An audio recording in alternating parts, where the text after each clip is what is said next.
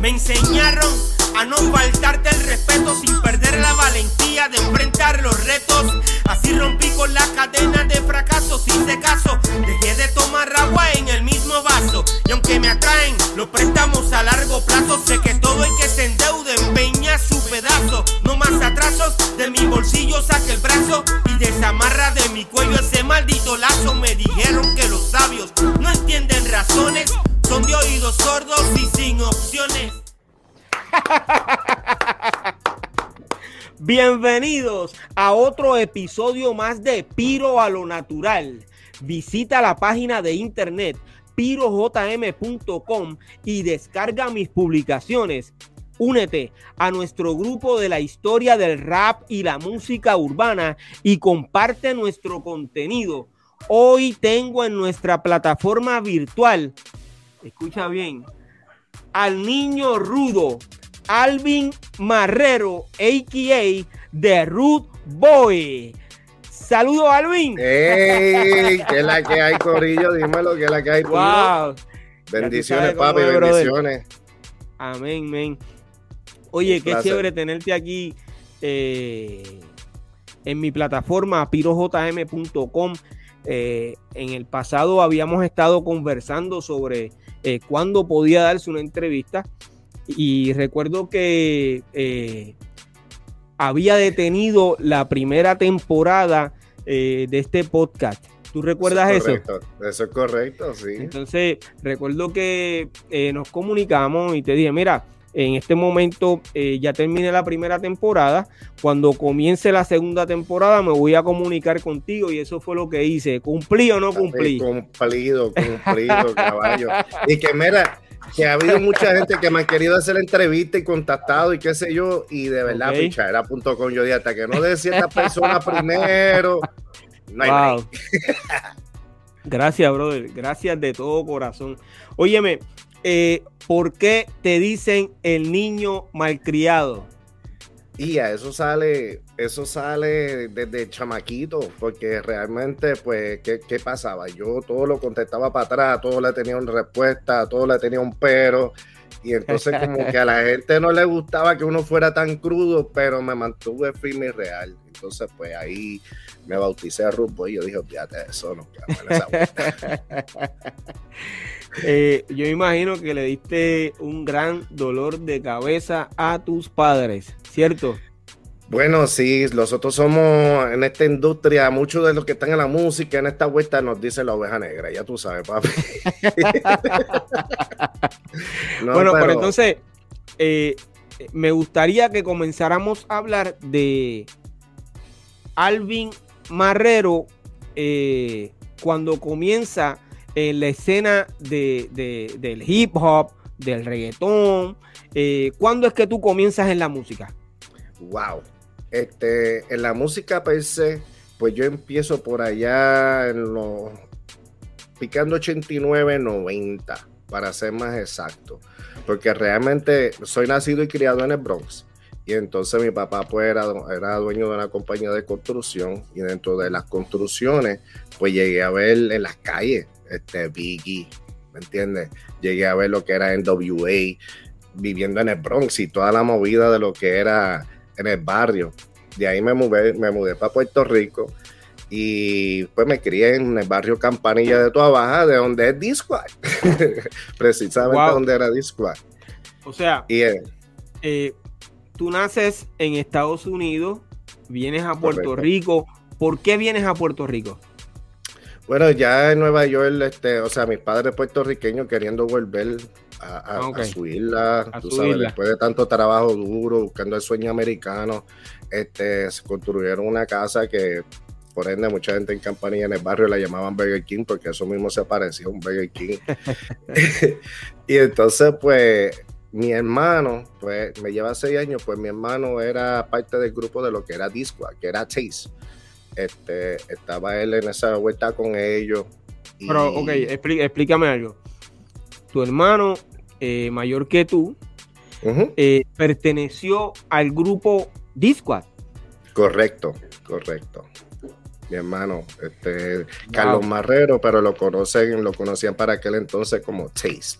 No incluso tan solo él, también mi primo, que, que en paz descanse falleció, que también era llamado BK de casualidad, pero este, también falleció, pero tambibién le pertenecía a Discord. Y le decían BK, eh, como eh, BK Rap.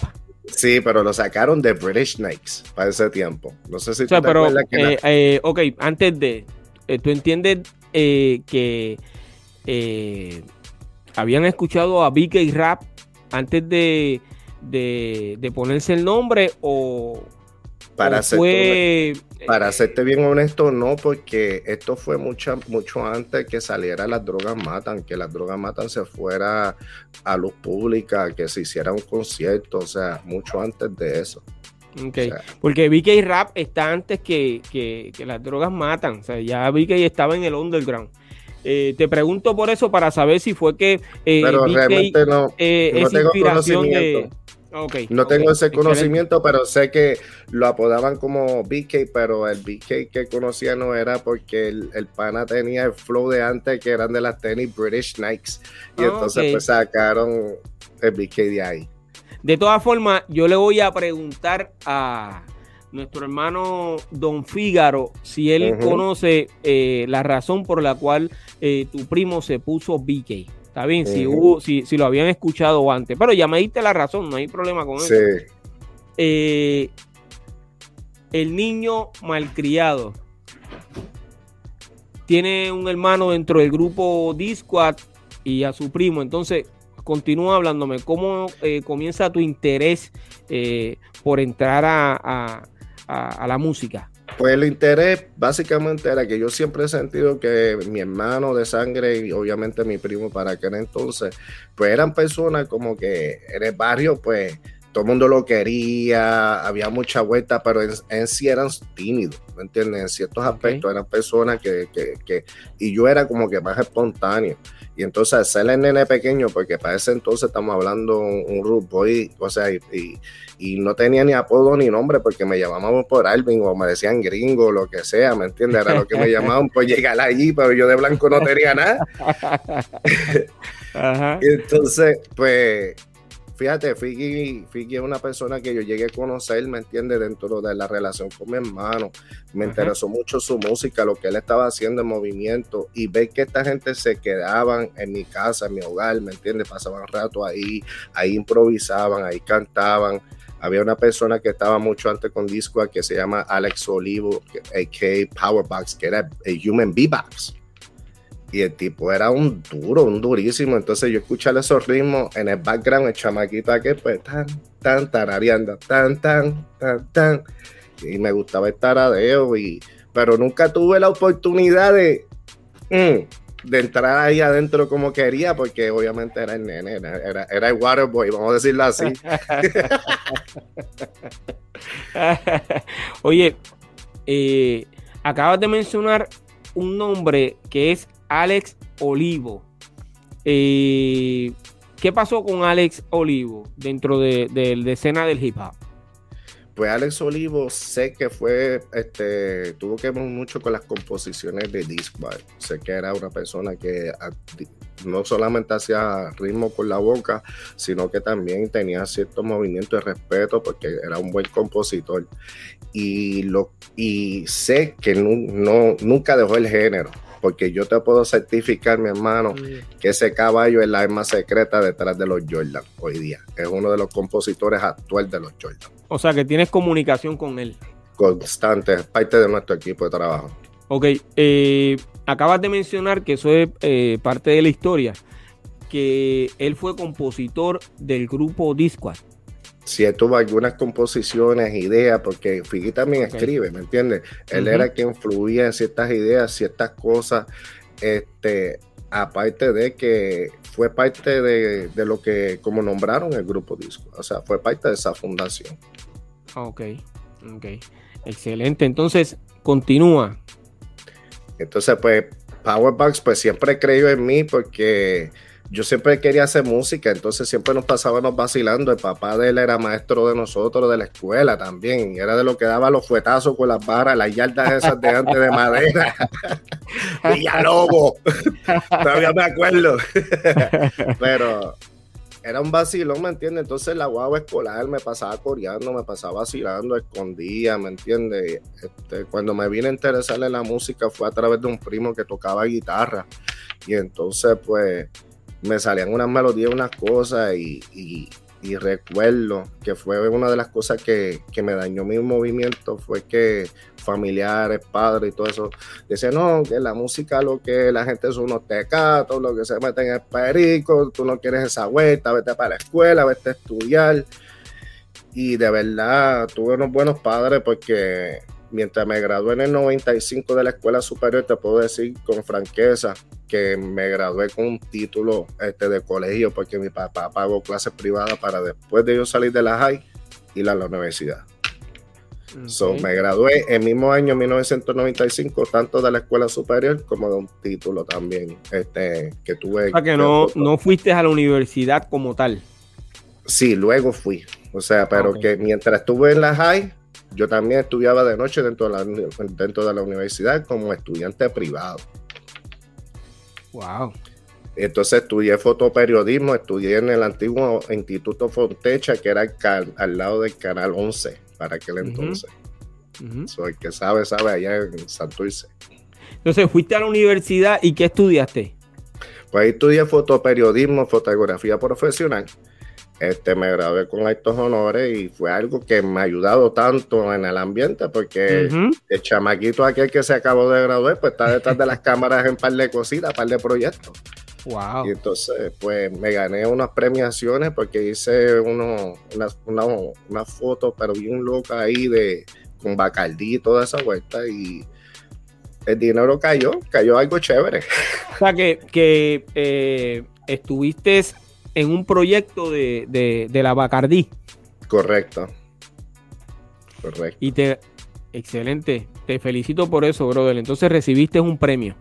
Sí, recibí como estudiante, pues ya antes, sí, como cine, ya a punto de graduarme, pues recibí varias premiaciones, gané un dinero ahí también y me ayudó con la carrera, ¿me entiendes? Me ayudó con lo que estaba haciendo. Excelente, brother. De verdad que sí. Entonces, eh, vas a la universidad, terminas. Eh, luego de que terminas en la universidad, ¿qué comenzaste a hacer? Pues decidí montar mi propio negocio. No sé qué lo que era me dio porque para ese tiempo chamaquito, pues acabé de tener una hija este, a, temprana edad. Tuve una ¿Qué edad tenías? Ya 17 años, 17, 18 años. Y entonces, pues monté un negocio de pincho en Sabana Seca. Y entonces tenía, papi, tenía tremendo punto, pero, pero de pincho, ¿me entiendes? Este, que, que, da la casualidad, pues que tuve mucha influencia ahí, porque al frente a donde yo estaba vendiendo pincho, ahí comenzó lo que era mi carrera y lo que yo quería hacer dentro de la música, el hambre y la ambición, porque mi vecino del frente del negocio, pues era el gran Tito Macaulay. El difunto Tito Macaulay. Sí, sí. Y entonces, al, cruzar de la calle de Tito Macaulay, para aquellos que conocen, pues este era donde estaba el cuñado de Nicky Jam.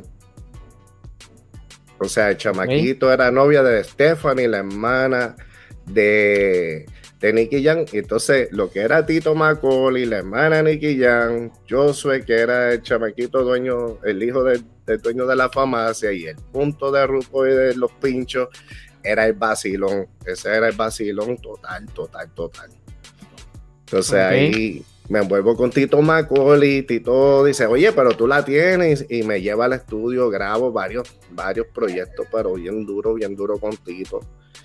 Este negocio me dio fruto, pero también me cansé porque era, era mucho apogeo yo solo dentro de, y, acuérdate que era dinero fácil porque mi hermano yo vendía, te puedo decir que yo vendía como 1500, 2000 pinchos diarios.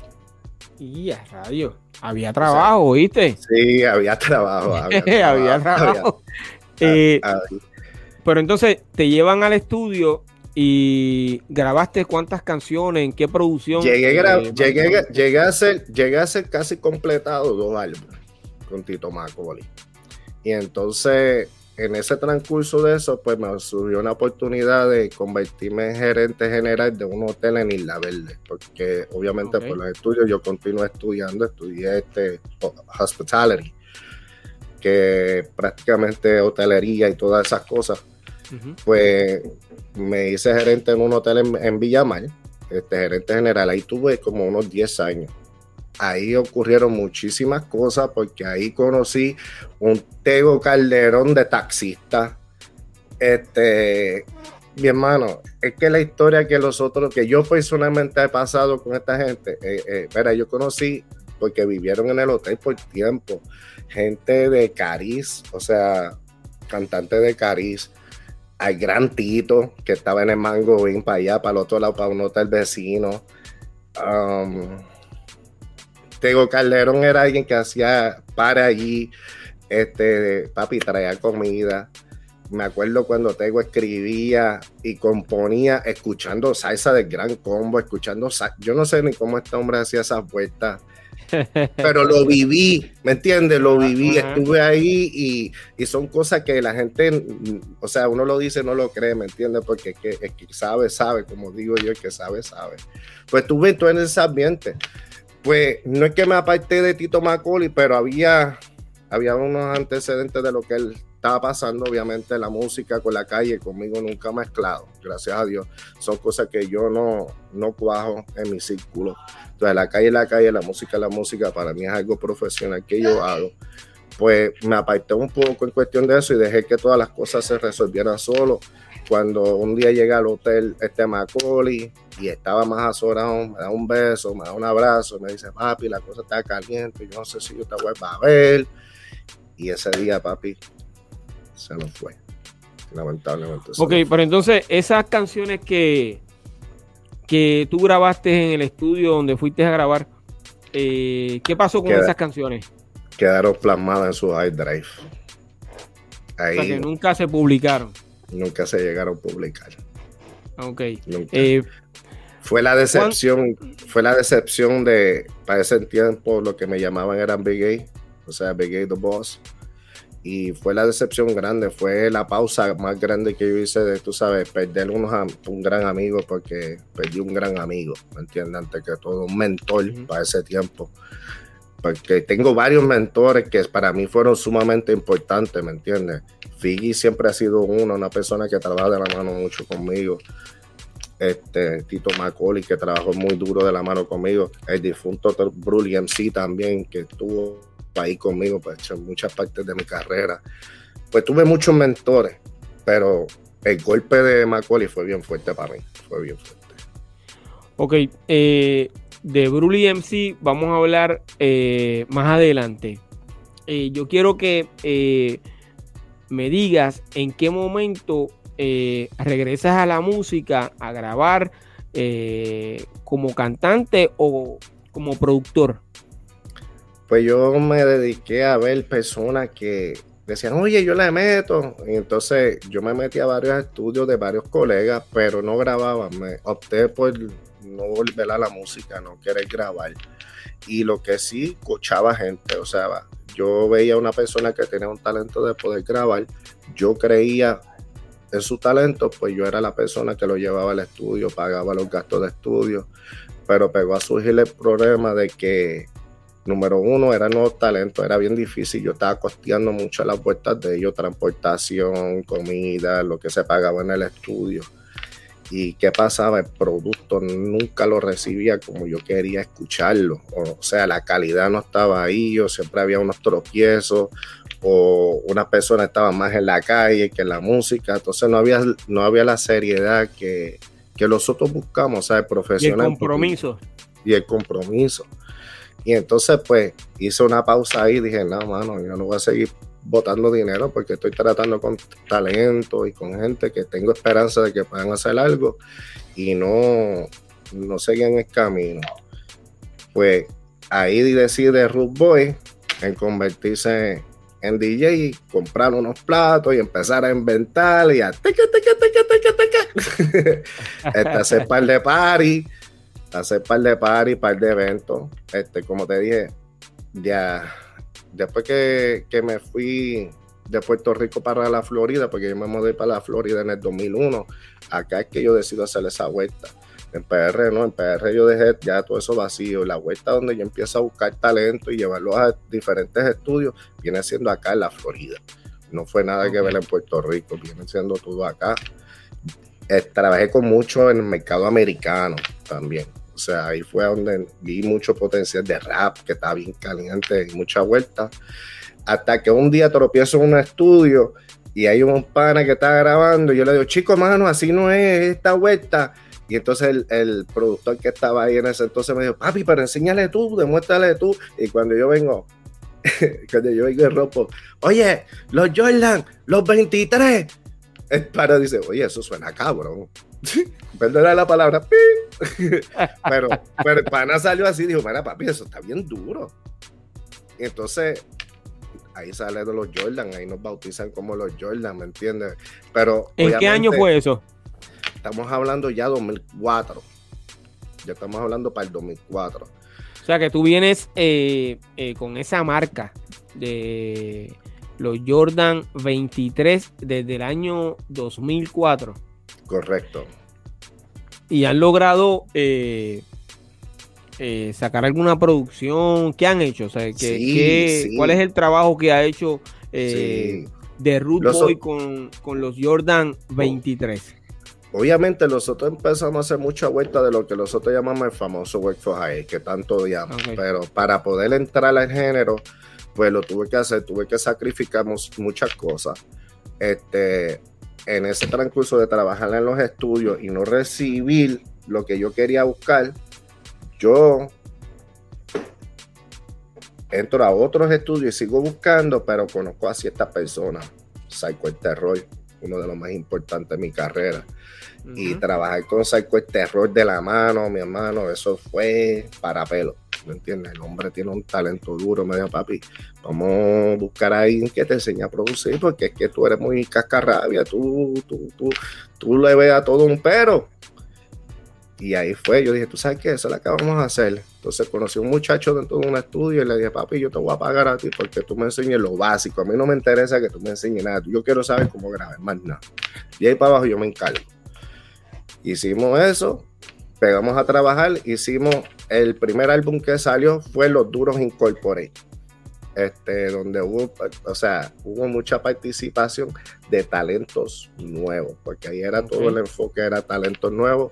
Recuerdo que tanto era la emoción de lo que estaban haciendo que zumbamos 30 temas en ese álbum. 30 temas.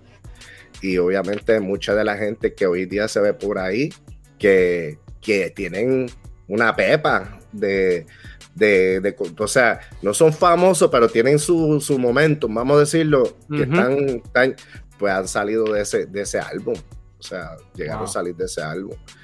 Este, luego sacamos otro que fue el primero de los Jordan, que también fue con obviamente 23 temas que sumamos ahí, y lo sumamos por todas las plataformas, y ya dio un fruto, y al darle ese fruto, el, el Root Boy pues se vuelve un poquito loco, porque eso es lo que me dicen, y decide montar una radio cibernética. Ok. entonces, esas, esas eh, producciones fueron de rap o reggaetón o una mezcla de ambos. Era mixto, era mixto. Tuvimos salsa, incluso tuvimos salsa, pero salsa. Tuvimos, salsa, rap o salsa. Salsa eh, rap, salsa con una buena rap, sí, pero con una buena sandunga. Este, mucho reggaetón, mucho perreo, mucho maleanteo. Hubo de todo, hubo de todo, es mixto. Casi todos nuestros proyectos pues, ha tenido la variedad para no enzorrar de que ha tenido R&B, ha tenido hip hop, ha tenido rap. Este, este que viene ahora viene algo que es sumamente nuevo, diferente, es un sonido bien fresh, que lo captamos desde otro lado del, del mundo y de verdad que lo adoptamos al reggaetón y como que está sonando bien fuerte. Eh, Los Jordan 23 quiere decir que han publicado dos álbumes. Dos álbumes, de ahí en adelante fueron muchos sencillos que soltamos por ahí de diferentes personas trabajando dentro de los estudios. Ahora nos estamos enfocando en dos álbumes que hay uno que está ready completo, que es así mismo se llama Los 23 da Album y viene también The New Old School. The New Old School, pues es el concepto más interesante que está llamando la atención porque obviamente tenemos a la vieja escuela envuelta ahí con nosotros. O sea, muchos de ellos, muchos de ellos. Entonces, eh, ahí tú funges como productor musical. Exacto, estoy como productor y manejador de, del orfanato, le voy a decir, del verdadero orfanato, pero no, este, son personas que realmente somos familia, ¿me entiendes? Hay un cariño inmenso, han creído a través, tú sabes, poco a poco, ganarse este tipo de personas alrededor tuyo es una bendición. Este, que para mí es inexplicable, tú sabes, porque es algo bien sentimental, ¿me entiendes? Porque son personas que conocen tus altas, conocen tus bajas, conocen dónde pueden ayudarte, porque también aportan, ¿me entiendes? La, vieja escuela para mí era una visión que yo siempre tuve desde mis inicios. Yo siempre tuve contacto y amistad con ciertos números de ellos una amistad, pero sincera, de mera, papi, ¿cómo estás? Pero nunca de mera, vamos a grabar, vamos a hacer algo. Nunca hubo eso. Hubo gente que incluso yo he tenido conversaciones por más de 3, 4, 5 años antes de que tocaran el estudio y grabar. Eso es, algo como que bien genuino, ¿me entiendes? Bien, es bien orgánico, es la palabra, orgánico. Eh, hace, yo entiendo que un año, un poco más de un año, eh, logré ver vídeos eh, de tu estudio eh, donde estaba grabando eh, nuestro colega eh, Bruli MC, que en paz descanse. ¿Cómo tú conoces a Bruli y cómo se da esta conversación de, que Bruli llegara hasta tu estudio y, y, comenzar a grabar contigo? Wow. Bruli, Bruli para mí una persona demasiado especial, hermano. Especial, especial, porque fue alguien que cambió mi vida. Este, cambió lo que, lo que yo como productor me faltaba. ¿Entiendes? Bruli, yo estoy en un live y estoy vacilando, estamos grabando a los muchachos y, y, estoy en un live y de repente veo una solicitud y lo que dice William Bruli, yo digo, no, William Brully. Yo vengo, pues papi, Y, resulta que le entraron un live, pero de la nada, y me dice, oye, me gusta eso que ustedes están haciendo, y pega a hablar y pega a darnos ideas, y entonces yo como tenía radio, pues obviamente yo dije, hmm, yo como que le voy a ver al, la tortilla esto y me voy a ponerla como que entrevistar de qué tú estás haciendo porque mucha gente no sabían de Bruli, ¿me entiendes? Pero después mi corazón dijo, tú sabes qué, vete chilling, que el hombre te está mirando, ¿me entiendes? Te está tomando en serio. Pues me pongo cero para la vuelta, pero estamos hablando y el hombre pues tenían una conexión de, de, hola, ¿cómo tú estás? Mira, me gusta lo que tú haces, este y me pega a preguntar, tú sabes, referente a los proyectos que yo estaba haciendo, este, y me dice, mira, aquí está mi número. Este, me llama, que estamos a la orden. Y yo le dije, ¿estás seguro? sí, sí, sí. Me da su número, pana, y te voy a decir algo. Al otro día lo llamé. Le dije, mira, solamente te llamo para no tomarte mucho de tu tiempo. Gracias por, por haber entrado en ese live, porque para mí significó de que, aunque sea oído tuyo, aunque tú hayas sido de la vieja escuela, aunque la gente se haya olvidado de ti, este que está aquí lo agradece porque eso no lo ha hecho nadie. Y no lo ha hecho nadie conmigo, ¿me entiendes? Y para mí es algo fuera de órbita. Y el pana. Que tiene mucho eh, valor. Sí, sí, porque yo veo mucha gente de que, pana, tú quieres que te metan, que entren a tu live, que te vean tu podcast o que te vean, pero ¿cómo tú vas a tener esa conexión si tú no estás conectando con la gente también viceversa? Y esa conexión es importante. ¿me entiendes? Porque tú eres figura pública, pero la figura pública no es para echarse para atrás que amíreme. E, yo, ¿cómo se dice la palabra? Este, perdóname, idolize me. Um, I'm, I'm, a God, no. Eso no, eso no es de lo que se trata. Se trata de que tú, tú no perteneces a nosotros porque tú eres la figura pública.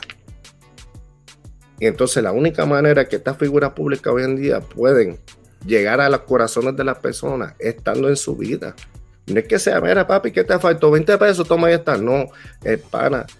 A esto tú le puedes hacer mejor, me gustó tu idea, mira, tal vez me gustaría para mi proyecto. O mira, dame guiarte a que esto salga mejor. Bruli, eso, eso conmigo. Después de esa primera llamada. Exacto, después de esa primera llamada comenzaron a intercambiar ideas. Bruli se convirtió en una persona con quien yo tenía una conversación todos los días sin falta. Bruli se convirtió en una persona que él hasta tenía un el nieto de él, ¿verdad? O sea, no sé si era que, para ser más correcto, no sé si era que era una hija que criaba y tenía un nene, entonces él le decía que era nieto, pero él le decía, ahí está, ahí, ahí está padrino, ahí está padrino. Entonces, nos convertimos cibernéticamente, mi esposa y yo, en los padrinos de ese niño. Wow. Y entonces, había, y se llama Neito. Y se llama Neito, para la gente que sabe, se llama Neito. Y mira, aquí estoy con Neito. Y entonces la foto, todo ese cariño, pues hubo una química este Bruli no quería regresar a aquel entonces a la música, ¿me entiendes? Yo nunca le dije, mira papi, ven a grabar, ven a hacer vueltas o qué sé yo, dame llegar hasta allá, porque realmente estaba como que estaba en un trance de que quería su tiempo, pero tenía una buena conexión con lo que era el universo, o sea, con lo que es Dios. Él, tenía esa faceta en él de que realmente era espiritual, ¿entiendes? Y tanto fluyó, tanto fluyó, tanto fluyó que me dijo, ¿y qué tú haces si yo voy para allá un día? y yo le dije, pues papi, mi casa es tu casa. Y así fue, el hombre llegó, llegó aquí, yo nada, no lo podía creer, ¿me entiendes? Era una, era una emoción muy fuerte. Pasamos muy buen tiempo en el estudio, grabamos este, lo que era un segmento de 15 porque era la visión que tenía para un show un segmento de 15, donde se rehizo todos los temas prácticamente, se agrupó y se llegaron a grabar alrededor de 4 a 5 temas nuevos. Ok, eh, ¿qué pasó con esa grabación? Pues la grabación todavía está en mi estudio. Incluso hay videos, hay visuales que fue hecho por con un colega de nosotros, que fue el que está haciendo los videos de nosotros de, de las películas. Cuando Bruli fallece, como cortesía, pues me comunicó con los familiares y le digo, mira, este proyecto está aquí. Este proyecto le pertenece a Bruli. Bruli y yo teníamos ciertos acuerdos. A mí no me interesa nada y lo digo público. A mí no me interesa ni un centavo del proyecto yo quiero todo eso, pero quiero canalizarlo de esta manera. Yo sé dónde Bruli quería eso y es paneíto. Yo lo único que me interesa es que ese niño obtenga el 100%. Ahí surge una controversia donde ha entrado una figura pública, también de la vieja escuela, haciéndose pasar como representante para no tirarlo en medio. Y entonces hubo, una, unos FAU y dije, pues mi hermano, pues yo sencillamente cierro eso. Eso está aquí. El día que todo el mundo recapacite, porque me llamaron hasta faltándome respeto. De que tú no puedes. Yo le dije, yo no voy a soltar eso. Yo quiero que el 100% sea para ese nene. A mí no me importa quién lo coja después que documentación está ahí, que le pertenezca y ahí tiene su trabajo y lo sueltan como le da la gana o quien le da la gana.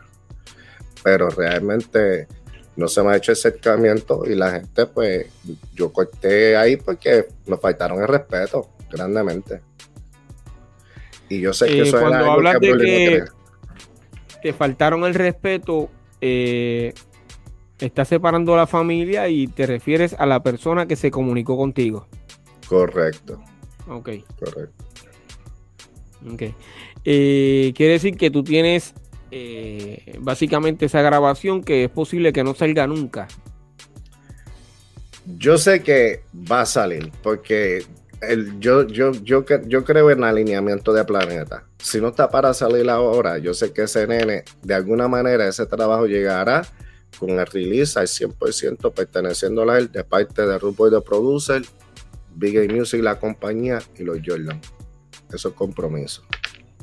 Ok, o sea que si eh, no llegas a un acuerdo con la familia, tú eh, estás dispuesto a, a publicar, a lanzar esas canciones. Dentro de los canales y los parámetros que se puedan, sí, con la exclusividad de que ese niño sea el que tenga el 100% de todos los derechos de todo lo que se salga. Ok.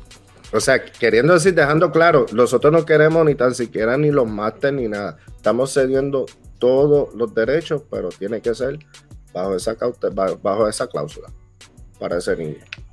¿Por qué eh, esa producción no salió antes? La producción no salió antes porque en ese transcurso estábamos trabajando el proceso de beat, los ritmos. Este, incluso los temas nuevos pues son fit con personas de nosotros. O sea, yo tengo un tema particular con Bruli, que está bien duro. O sea, está, eso se llama la joyita de nosotros, ¿me entiendes? Está ahí, está ahí.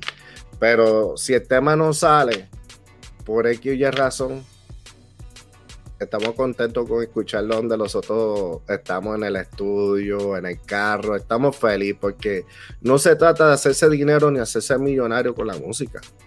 Porque eso es lo que la gente está viendo, ah, que si es dinero, que si es dinero. Nosotros no estamos enfocados en dinero, mi hermano. No estamos enfocados en dinero. Nosotros estamos enfocados en crear un movimiento donde, donde este monopolio caiga. Porque ya está bueno.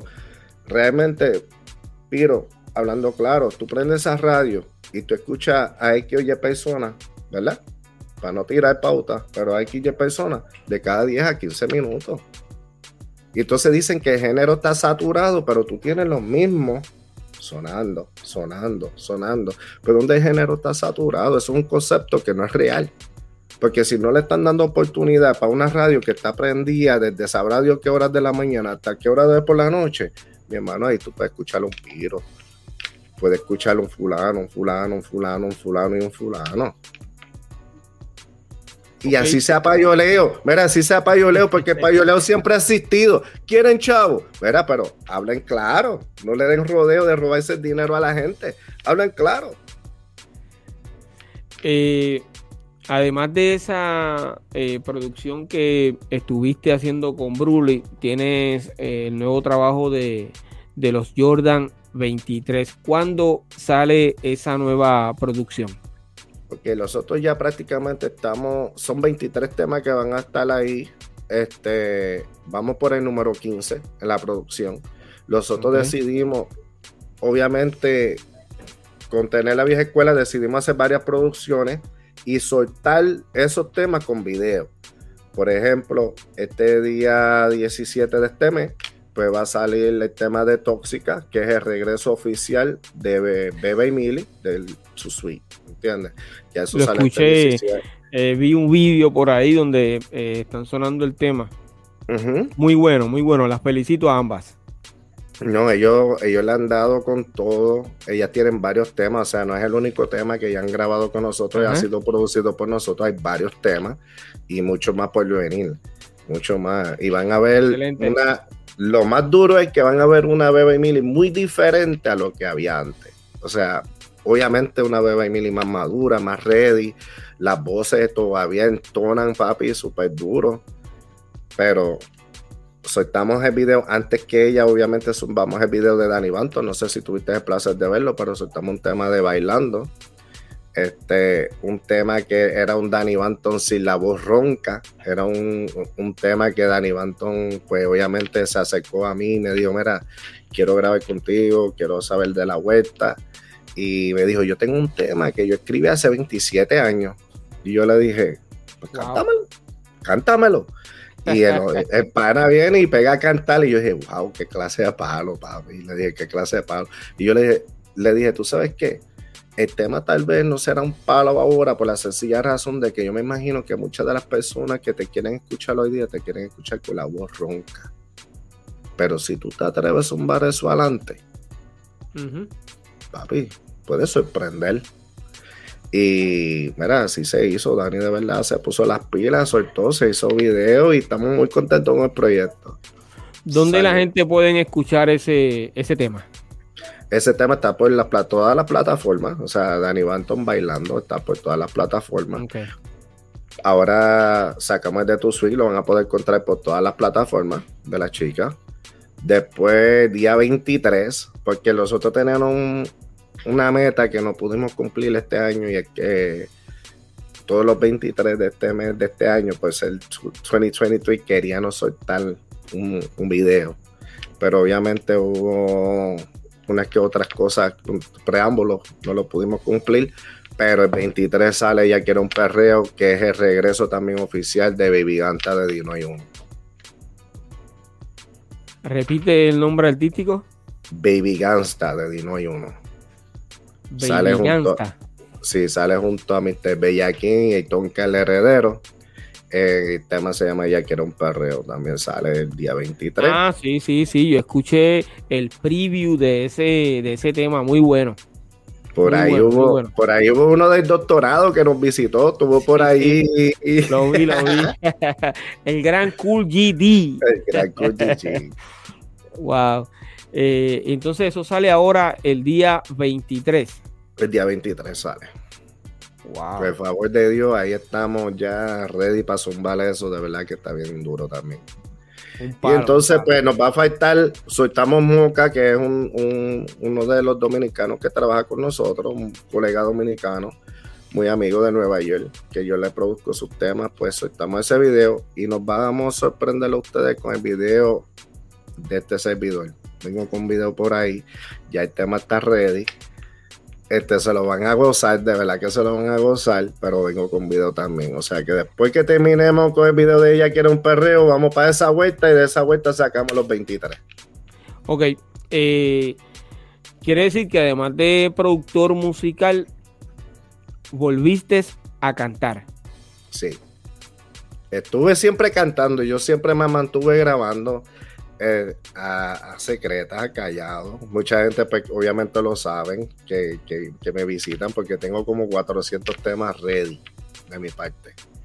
Pero, pero me mantuve escribiendo, me mantuve componiendo. Este, muchos de los temas, pues, lo he dado a ciertas personas para que vamos a darle un cantazo duro, pero tengo mucha variedad de temas. O sea, a mí me encantaba mucho lo que era el maleanteo obviamente. Me, tiré por esa línea. Pero tengo un maleanteo, pero tengo algo bien sabroso que, lo hice con mi esposa, que también es productora, pero también es cantante. Y ahí es, que está ahí es que está lo interesante, porque el tema de Tóxica, para aquellos que sepan, acuérdense de que era el primer dúo femenino en la historia, ¿correcto? E, ¿Estoy en lo cierto, Piro? No, eh, de verdad que ahí eh, desconozco. En este momento esa, pregunta no te la puedo contestar porque si vamos a hablar eh, del primer dúo de reggaetón o de rap. Sí, de reggaetón, de, de, del underground femenino. Eh, yo tengo que hacerle la fuente, la fuente, la fuente. A Cool GD para estar seguro, pero creo que sí, que, que obviamente ya eran el primer dúo femenino de playero que estuvieron en playero. Yo creo que, yo creo que sí, creo que sí, que, siendo, eh, si es del reggaetón, porque lo, que pasa es que en, la década de los años 80 hubo un grupo eh, eh, que se llamaban Polly and Carol. Era un dúo de rap. Pues, básicamente fueron las primeras raperas que escuché cantando rap eh, a Poli. Por eso, por eso la, eh, me confunde la pregunta. clasificar, habría que clasificarlo entre reggaetón y underground. exacto, porque eh, ya había otra rapera y básicamente, pues luego sabes que está dentro de, esa de esa lista de, de, raperas, pues básicamente está Carmen, está mm. Lisa, eh, hay unas cuantas raperas de, mi época, o sea, que, estuvieron ahí eh, en el underground. Pues en esta vuelta tu suite está regresando bajo la producción de Nini Love, que es una de las productoras activas ahora mismo en el género urbano, que son muy pocas las productoras femeninas que hay.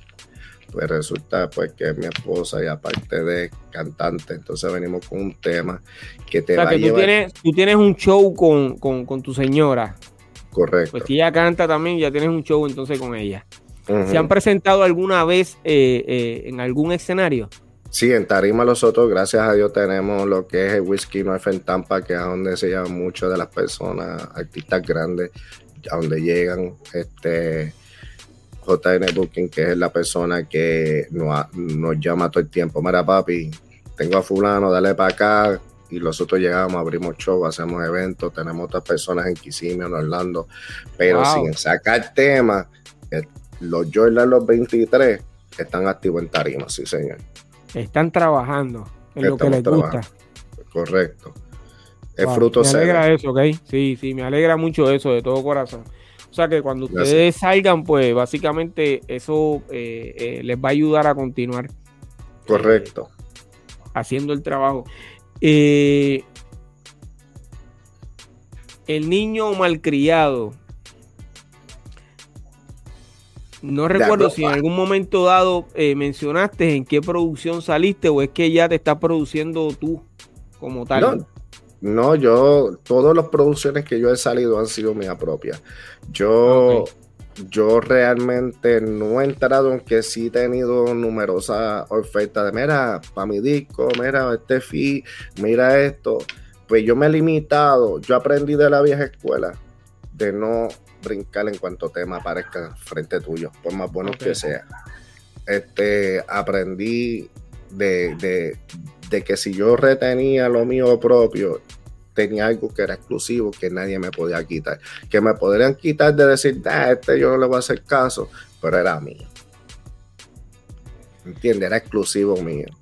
Del lugar donde, donde te criaste, eh, sale también Alex Bosiví. Oh. Eh, creador de la canción Los Tengo Sudando. Y no es chiste. ¿Tienes alguna historia con, con, con, con Alex eh, Bosiví? Sí, recuerdo, recuerdo, y acuérdate que era muy niño, ¿me entiendes? Recuerdo cuando se estaba haciendo la producción, que Fiki estaba haciendo la producción. Recuerdo unos eventos que se llevaron a cabo en una área de San Juan, donde hubo unas competencias nacionales de rap o algo así. No sé, los muchachos podrán aclararte mejor porque no me acuerdo bien, bien. Pero donde para pasó rolo allí. El pana zumbó caliente. Zumbó, zumbó. Eh, hace tiempo que no, que no sabes de, de, de Alex Bosiví. No, fíjate, yo, yo sé que está cerca de Yo le estoy, yo le estoy eh, diciéndole Alex, pero no es Alex eh, es Bule. Bule Bosiví. Lo que pasa es que lo conozco por Alex Cordero, ¿ok? Eh, Alex Cordero. Y por eso le estoy diciendo a Ale pero. Sé, eh, que vive bien cerca. Sé que vive bien cerca, o sea, del área donde, del área donde yo estoy, pero no. Este, sé más a través de otros llegados a él, pues. Pero nunca he dado con él, fíjate, nunca hemos tenido una conversación. Este, tal vez no hemos estado en esa agenda, pero las puertas están abiertas aquí para todo el mundo. Ok, eh, tu hermano que fue quien comenzó con, con eh, con Discord. Eh, ¿Qué está haciendo eh, tu hermano en la actualidad? Fíjate, desde aquel momento el pana dijo no voy más y entonces a la música realmente nunca entró, este, no apoya ni tan siquiera nuestro movimiento, este, no sé, es una persona ya, ya diferente, ¿me entiendes? Una persona muy diferente que no... Nosotros no corremos por batería, nosotros somos de que vamos a darle ¿Qué hay que hacer? Vamos a hacerlo. Quien nos apoye no nos apoye, ¿me entienden? Ok. Y entonces tienes a Alex Olivo cerca de ti. Sí, Alex Olivo no es que vive cerca ni nada, Alex vive en Nueva York, para el área de Nueva York. Sí, pero que trabaja contigo, con, eh, sí, Alex trabaja contigo. sí, Alex es uno de los compositores este, de nosotros. uno, de los más importantes que nosotros tenemos. Ha compuesto muchos temas para mi esposa, que son de los que han salido ya en las redes. Este, tiene varios temas que, me, que hizo la composición mía también.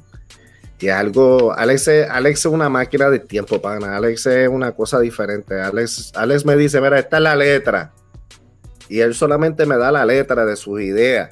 Ahora él dice, haz lo que te da la gana con ella y busca tú qué tú vas a hacer. Y entonces cuando él ve lo que nosotros convertimos eso, papi, son, son proyectos bien duros, de verdad, trabajos bien duros. Excelente. Eh, ¿A dónde quiere llegar eh, el niño malcriado eh, con sus nuevos proyectos? Bueno, yo, yo siento que mi meta musicalmente yo la cumplí, que era lo que quería. Yo realmente quería estar de la mano, de cierta manera, así fuera, hasta en el backstage, de decirle a la vieja escuela, saludos, ¿cómo estás? Aquí estamos, dale para abajo, dale duro, que voy a ustedes, no se quiten, metan mano, no tengan miedo. Tú sabes, ser ese coach, ser ese coach, pues lo logré. El momento más, más, más, más importante que yo dije, wow, aquí llegué, fue cuando obviamente tuve a Bruli sentado en mi patio en una hamaca allí cantando. Ay, bebé, qué rica baila usted. ¿Me entiendes? Cuando yo vi eso, la alegría que eso me dio, eso no me lo puede quitar nadie, ¿me entiendes? Eso fue un cumplimiento. A raíz de eso, obviamente antes de, de Bruli, pues tuve ciertos números de colegas de la vieja escuela, Uyumán, ¿me entiendes? Por ejemplo, trabajé muy cerca y trabajamos muy cerca. Le hice el álbum completo a Uyumán, que pronto sale también. O sea, y, y, todas las personas que siguen llegando, porque si te menciono que no lo tengo que mencionar porque le tengo que darle cariño, porque si no me matan. Pero Tu Sweet, Danny Banton, el gran Baby Cat, Burufa, Rey Dandy, Uyuman, ¿me entiendes? Y por ahí seguimos, ¿me entiendes? Podemos, podemos seguir, seguir, seguir. No se puede faltar los muchachos de la nueva escuela que de verdad vienen bien duro. Bellaquín, Tom Herredero, son los míos personales, ¿me entiendes? Que están ahí, ahí. Gangsta, Baby Ganta, no, se puede, faltar ese personaje que nos empuja y que mueve la ficha y que dice, Gordo, toma, aquí te tengo a fulano, te tengo Y el más importante para mí, mi hermano de corazón, que lo quiero un montón, es Figgy, papi. Figgy es lo más importante en mi carrera porque fue pionero, pero también fue el primero que siempre dijo, tú puedes, y que siempre creyó en mí, y, a ojos cerrados, mete a mano. Excelente. Eh, yo te felicito y te deseo mucho éxito en, tu carrera, eh, no solamente como cantante de reggaetón, sino como productor musical. Eh, y ejecutivo, por lo que me estás diciendo, también eres productor ejecutivo. Eh, por favor, vuelve a mencionar el nombre de la compañía. Es Big A Music. Ok, y entonces eh, los Jordan 23 es el título del disco. Los Jordan 23 es lo que todo el mundo tenía muy confundido. La gente nos dice los Jordan 23, los Jordan 23, los Jordan 23 y la pauta de los Jordan 23, pero si tú supieras que los Jordan 23 es este equipo de trabajo que nosotros tenemos. La familia son los Jordan 23, la disquera Big Game Music. Pero nosotros no pautamos la, la disquera, pautamos los Jordan 23, o sea, pautamos el corillo. Sí, sí, sí. Eh, el niño malcriado de Ruth Boy. Tengo que despedir este episodio. Te doy las gracias eh, por estar aquí conmigo.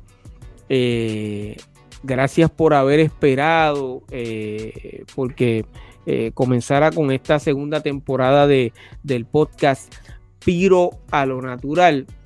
te repito que te deseo mucho éxito en, lo que estás haciendo a ti y a tu señora. Yo creo que. De nuestra casa a tu casa, de tu casa a nuestra casa, papi, con un cariño grande, de verdad. Estamos a las órdenes y número uno, un mensaje bien importante para la gente que están empezando. Los sueños se cumplen, hay que trabajar duro, metan manos. Aunque los critiquen, le digan loco, créeme que se puede, pero tienen que estar, mira, firme. Eso es así. Se puede.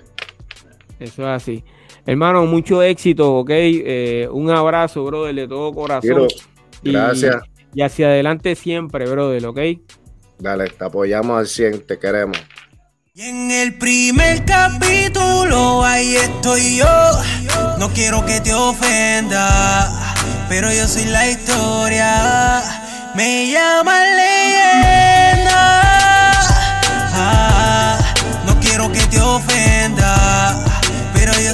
Historia.